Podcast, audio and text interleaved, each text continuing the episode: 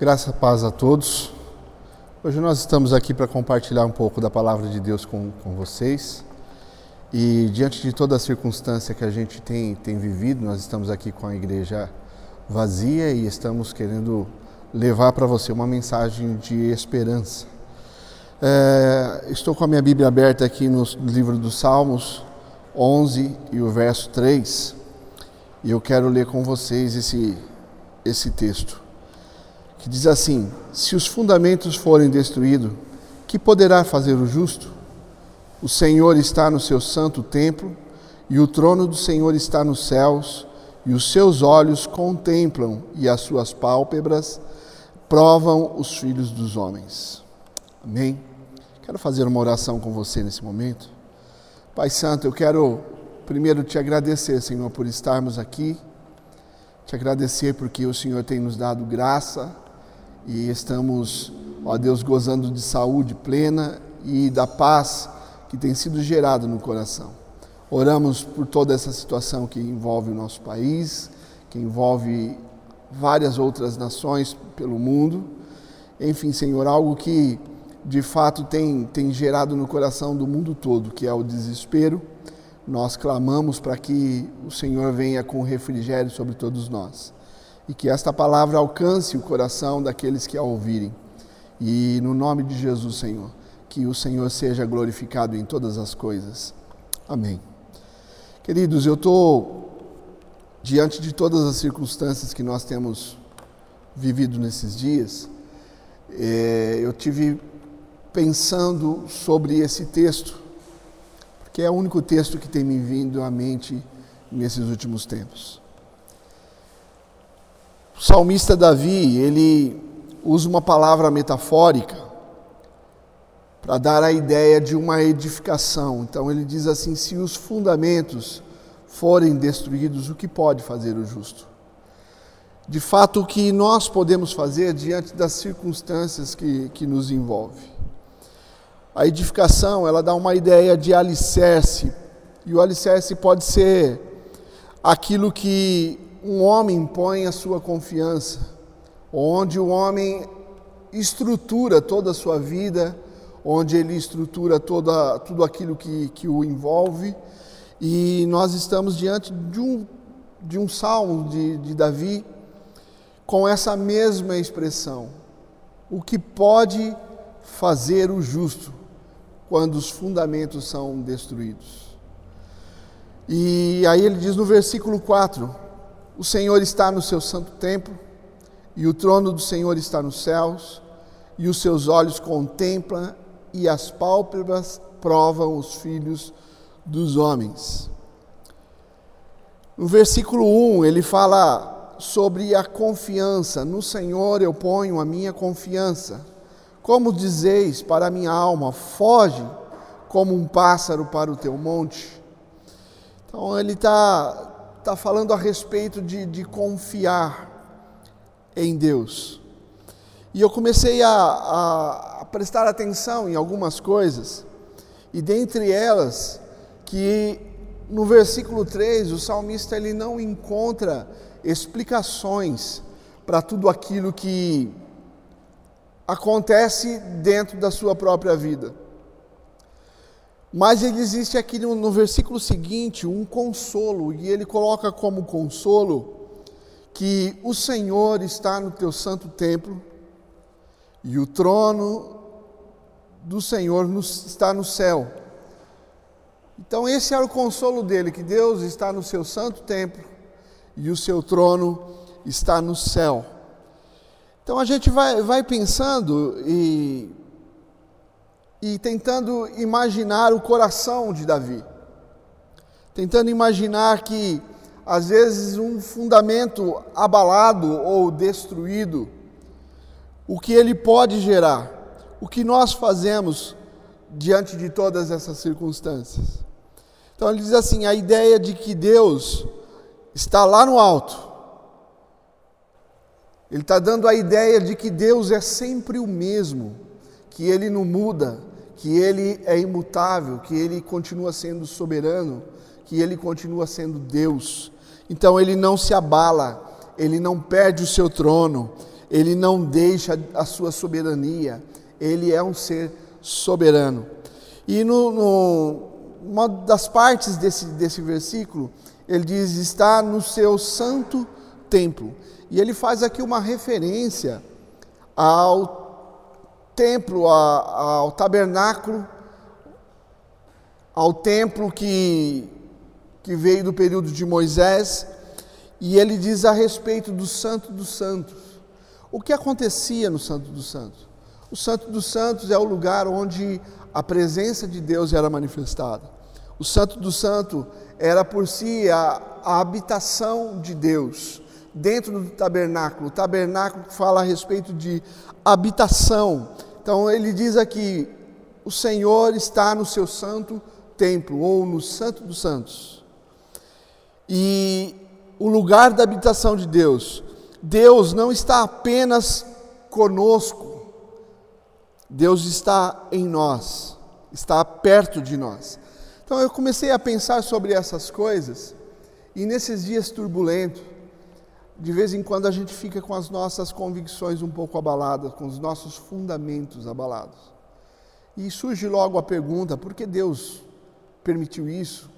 Por que Deus permitiu aquilo? Por que Deus é, tem, tem demonstrado pacífico de tanta, de, de, diante de tantas coisas? E aí a gente começa a, a refletir sobre, sobre várias coisas e entre elas sobre algumas posturas. Hoje nós vivemos um tempo da graça. A graça de Deus é manifestada sobre nós. A graça de Deus nos foi enviada. Então, aquilo que para eles era um fundamento do tabernáculo, um fundamento da visitação de Deus, agora para nós ele deixou de ser um fundamento de visitação, ele passou a ser um fundamento de habitação de Deus. Então, está aqui esse texto de, de Davi, e eu gostaria de ler com você em Efésios, no capítulo 2, e versículo 21 e 22. Efésios, no capítulo 2, 21 e 22, diz assim: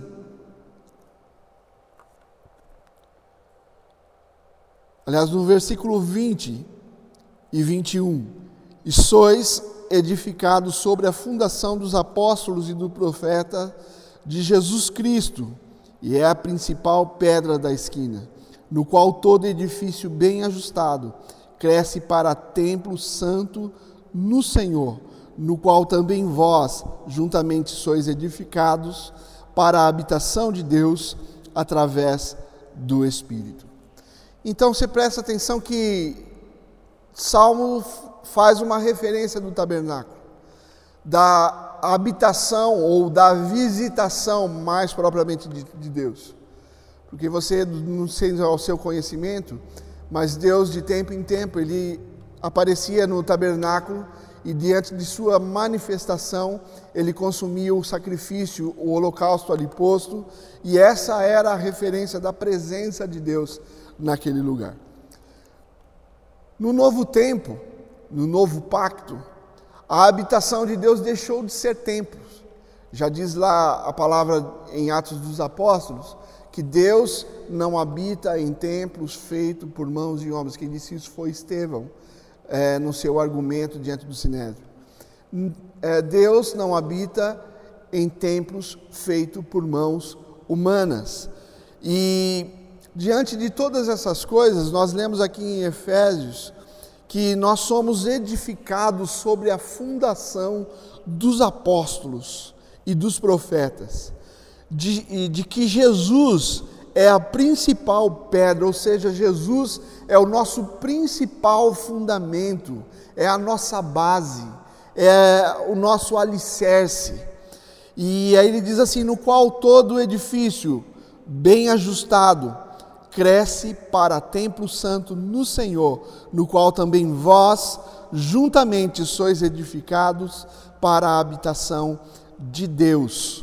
Então a gente vai, vai pensando sobre fundamentos.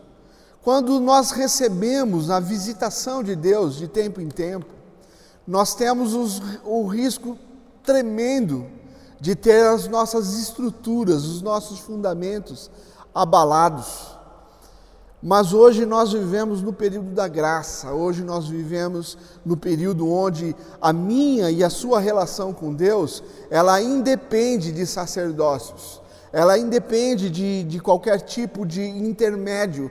Hoje nós temos acesso livre a Deus. E a Bíblia diz assim que o fundamento permanece sendo Jesus Cristo, que é a principal pedra de esquina. Em algum momento, o apóstolo Paulo, aqui em Efésios, diz que essa pedra foi rejeitada pelos construtores, mas todo aquele que edificar nela cresce para a morada do Deus vivo. Então, nós entendemos que hoje os nossos fundamentos são diferentes, ou, no mínimo, precisariam ser diferentes. E dentro dessa, dessa, desse entendimento, a gente vai, vai falando a respeito do que nós vivemos no nosso dia a dia, da circunstância que a igreja vive nos dias de hoje, dos momentos que nós passamos e que os nossos fundamentos ainda permanecem ah, fragilizados. Porque se de fato essas coisas acontecem, é porque nós ainda não tomamos apropriação do Evangelho de Jesus, do qual nos estabelece não mais como um visitante do tabernáculo, mas como a própria habitação de Deus. Então você, querido, você é a própria habitação de Deus. Você é o lugar onde Deus habita. Você é o lugar onde Deus não faz visitações, mas Deus se estabelece e mora em você. Então, diante de todas essas coisas, a gente começa a pensar no qual o motivo, qual a razão dos nossos temores. Nós vivemos dias de angústias, nós vivemos momentos de dificuldades, pessoas confinadas, pessoas presas dentro dos seus próprios lares, e aí a gente começa a, a tentar entender qual é o fundamento de todos esses. E às vezes a gente fica é, confinados, a gente fica isolados, não porque somos é, aqueles cristãos que não exercem mais a sua fé, não porque somos aqueles que não temos mais é, autoridade em nossas palavras ou, ou legitimidade naquilo que cremos, mas porque de fato somos sensatos e entendemos que há tempo para todos os propósitos debaixo do céu. Então hoje vivemos um momento de estarmos isolados, mas não perplexos e não sem fé, não sem a compreensão, sem o um entendimento de que Deus continua sendo o nosso fundamento, de que Cristo continua sendo o nosso alicerce, o nosso meio de permanecer firmes e edificados. Tem um outro texto que eu gostaria de ler, que está em 2 Coríntios, no capítulo 4. Aliás, me perdoe, no capítulo, no capítulo 4 e 5, né? no capítulo 4, 16 até o capítulo 5, que ele diz assim: Por causa disso, nós não desfalecemos, mas ainda que nosso homem exterior pereça, contudo o homem interior é renovado dia a dia, porque a nossa leve e aflição, a qual é momentânea, opera por nós um extraordinário peso eterno de glória. Não olhamos para as coisas que se veem, mas para as coisas que não se veem, porque as coisas que se veem são temporais, mas as coisas que não se veem são eternas. Porque sabemos que se nossa casa terrestre desse tabernáculo se dissolver, nós temos um edifício, uma casa eterna nos céus, não feita por mãos, mas por Deus. Eu quero perguntar a você, e isso serve como reflexão: é, onde está a tua fé? Nós temos visto cristãos desesperados, pessoas que, sem muito entendimento, correm de um lado para o outro, e desesperado, com tudo aquilo que ouve, com tudo aquilo que se diz a respeito dos acontecimentos. Nós precisamos ter as nossas convicções colocadas em Deus. Nós não estamos imunes às situações, nós não estamos é, blindados do sofrimento. Nós não estamos. Às vezes, o que nós entendemos ser fundamentos são destruídos, são abalados. Aquela convicção de que seremos blindados de tudo, às vezes se torna destruída. E aí a gente se vê como fragilizados, assim como Pedro. Pedro que viu o seu mestre sendo preso, esbofeteado, chicotado, não teve a capacidade de olhar para o seu Cristo e dizer: Eu sou seguidor dele, eu estava com ele, eu caminhei por ele, eu acredito no que ele diz. Mas antes ele disse assim: Não sei quem ele é, não sei quem é esse homem, não ando com ele, e assim por diante. Os fundamentos de Pedro foram abalados. Eu espero que você, dentro de todas essas circunstâncias, tenha tido a ciência de que Jesus continua no controle de todas as coisas, de que Deus continua sendo Deus na vida de todos nós, de que Ele continua proporcionando para nós coisas que ainda são maravilhosas, coisas que ainda são gloriosas para as nossas vidas.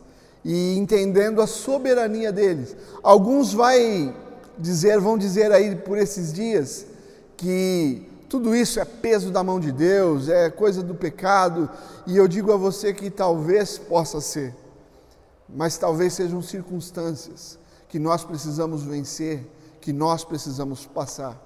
O certo é que ah, os dias de aflição geram no nosso coração algumas aperfeiçoações, a gente se reinventa, a gente olha para todas as coisas muda os hábitos. Hoje seria um dia de estarmos com a igreja cheia, com a igreja lotada de pessoas, mas a gente se reinventa. Estou eu aqui diante de uma câmera e um operador dela e falando com você do outro lado. E aí a gente vai criando situações e entendendo que Deus está no controle de todas as coisas. Sabe, você pode ser fragilizado. Você pode em algum momento ter dificuldades de entender o que está acontecendo, mas as dificuldades de compreensão, elas jamais poderão tirar de você a convicção de que sua vida está alicerçada em Cristo e não podemos temer aquilo que pode consumir apenas a nossa carne. Paulo vivia num tempo é, em que Nero estava perseguindo a igreja. Algumas situações envolviam, eles estavam correndo risco de morte. E aí ele fala aqui sobre leve e momentânea aflição. Então a gente, a gente vive esses dias de, de aflição, de tribulação, e a gente vai entendendo que tudo tem um tempo de começar e um tempo de terminar. Tudo que nós estamos vivendo, ele vai ter um fim. Toda situação que você vive na tua casa, na sua vida, independente de ser, de ser ela ou, uh, enfermidades ou perseguições ou qualquer outra situação, ela terá o seu fim. Tudo isso tem começo e fim. O que nós precisamos entender é que tudo isso traz para nós experiências de glória, opera por nós um extraordinário peso eterno de glória. Ninguém cresce em festas, ninguém cresce é, vivendo ah, os momentos mais deliciosos da vida. Nós crescemos quando as tribulações nos acompanham de perto, quando os dias não são tão legais assim, quando as circunstâncias não são tão boas assim. Nós crescemos quando os nosso, o nosso caráter é posto à prova. Nós crescemos quando a nossa fé é posta à prova. E nós vivemos dias em que nossa fé, nossa fé é posta em prova. E esse é o momento de você entender que a nossa base está em Jesus Cristo. Nenhuma das situações que vivemos, nenhum dos momentos que vivemos é superior àquilo que o nosso Cristo viveu. O nosso Mestre, o nosso Jesus, viveu muito mais aflições do que você e eu podemos viver. Então, queridos, eu não sei qual é a motivação que te leva a permanecer em Cristo ou que te leva a desistir de Cristo. O fato é que quando os nossos fundamentos são abalados, quando a nossa mente não atinge mais a dimensão daquilo em que fomos fundados, então nós olhamos para o céu e entendemos que Deus está no seu santo templo, assentado sobre o seu trono, e os seus olhos e as suas pálpebras provam os homens. Então Deus é um ser soberano. Deus é um ser que nos olha de lá de cima, mas é um ser que também habita em nós. Entenda que hoje vivemos o tempo da graça e esse tempo nos traz o privilégio de ter, de ter Deus dentro dos nossos corações. Hoje você não pode estar no templo, Hoje você não pode estar no lugar, no ambiente onde nós chamamos de igreja, mas nem por isso você deixou de ser igreja, nem por isso você deixou de ser morada de Deus. Deus está com você em todo o tempo. Então não tema, não tenha medo daquilo que pode ofender apenas o teu corpo, mas não pode fazer nada com a alma. Amém? Que Deus nos abençoe e nos ajude a entender aquilo que Ele tem desejado de nós. E que todo esse tempo de dificuldade, de todo esse tempo de privações, de isolamento, seja um tempo de crescimento para a igreja do Senhor. Aproveite bem esse tempo, para que Deus tenha acesso à tua mente, ao teu coração, para que Deus tenha acesso dentro de você e consiga te mover para o reino.